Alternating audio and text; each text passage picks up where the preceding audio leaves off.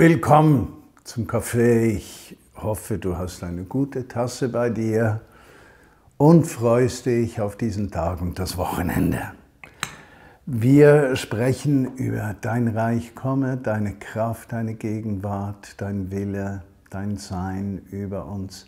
Das bete ich für dich, dass du in dieser Woche diese Kraft des Heiligen Geistes, die das Reich Gottes bringt, erleben darfst.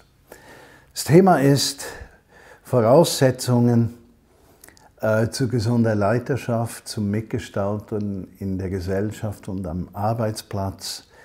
Und der Hauptgedanke ist voller Vertrauen den nächsten Schritt gehen. Vertrauen.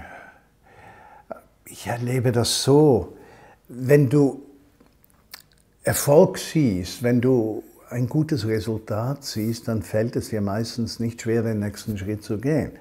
Weil du baust ja auf der Erfahrung der Vergangenheit auf.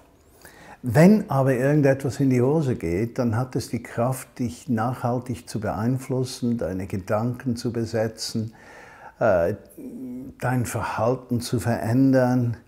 Und irgendwo äh, verlierst du dann das Vertrauen dass Gott dich braucht oder das Vertrauen, dass die Berufung Gottes in deinem Leben ernst ist oder dass er noch bei dir ist. Im Titusbrief, Kapitel 3, Vers 8, stehen einige interessante Sätze. Diese Botschaft des Evangeliums, des Reiches Gottes, ja, ist absolut vertrauenswürdig. Das ist eine Ansage, nicht wahr? Und ich will, dass du mit Nachdruck dafür eintrittst, damit alle, die zum Glauben an Gott gekommen sind, sich ernsthaft um gute Werke bemühen. Das ist gut und bringt den Menschen Nutzen. Also da haben wir so eine paulinische Ansage, nicht wahr? Die Botschaft des Evangeliums, des Reiches Gottes ist absolut vertrauenswürdig. Und äh, ich muss euch sagen, ich beschäftige mich viel mit Weltgeschichte. Ich bin eigentlich ein Spezialist ähm, des Zweiten Weltkrieges, der Shoah, des Holocaust. Ich lese Bücher, auch Berichte über Menschen, die verfolgt wurden, besonders Juden, aber auch andere. Ich sehe Filme, Dokumentar, Documentaries.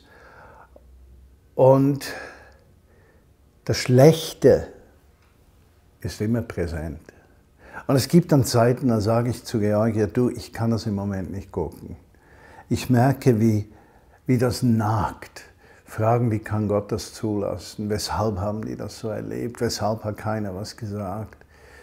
Äh, da habe ich letztens einen Film gesehen über einen Schweizer, habe seinen Namen vergessen, der an der Grenze stand und Hunderte von Juden äh, den Übertritt in die Schweiz ermöglichte und der dann entlassen wurde und die Grenzen wurden gesichert und äh, der kriegte nicht mal Pension und dann erst in den 70er Jahren wurde er rehabilitiert und ist eigentlich verarmt gestorben. Und dann denke ich, hey, die Schlechtigkeit ist in jedem Staat, in allen Menschen potenziell vertreten. Da ist kein Land, kein Mensch, der besser wäre als der andere. Wir alle sind konfrontiert mit Versagen, mit unserem Versagen oder dem Versagen anderer Menschen. Und die Frage ist, gehen wir den nächsten Schritt?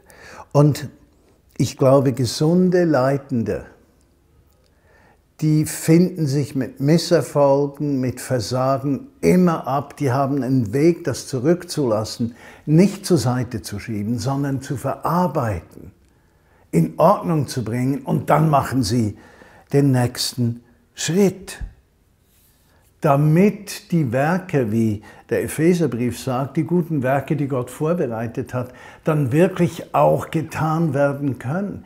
Wenn ich in der Vergangenheit stecken bleibe, des Versagens anderer Menschen oder von mir, werde ich keine Zukunft haben.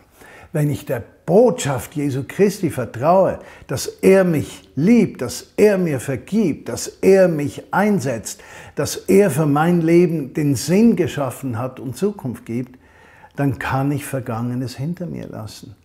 Und was ist schöner für ein Leben aus Zukunft zu haben? Ach, meine Lieben, ich möchte, wenn ich 90 werden darf, dann immer noch die Zukunft sehen, nicht die Vergangenheit. Und das wünsche ich dir beim Nachdenken an diesem Wochenende. Und natürlich wünsche ich dir eine kraftvolle kommende Woche.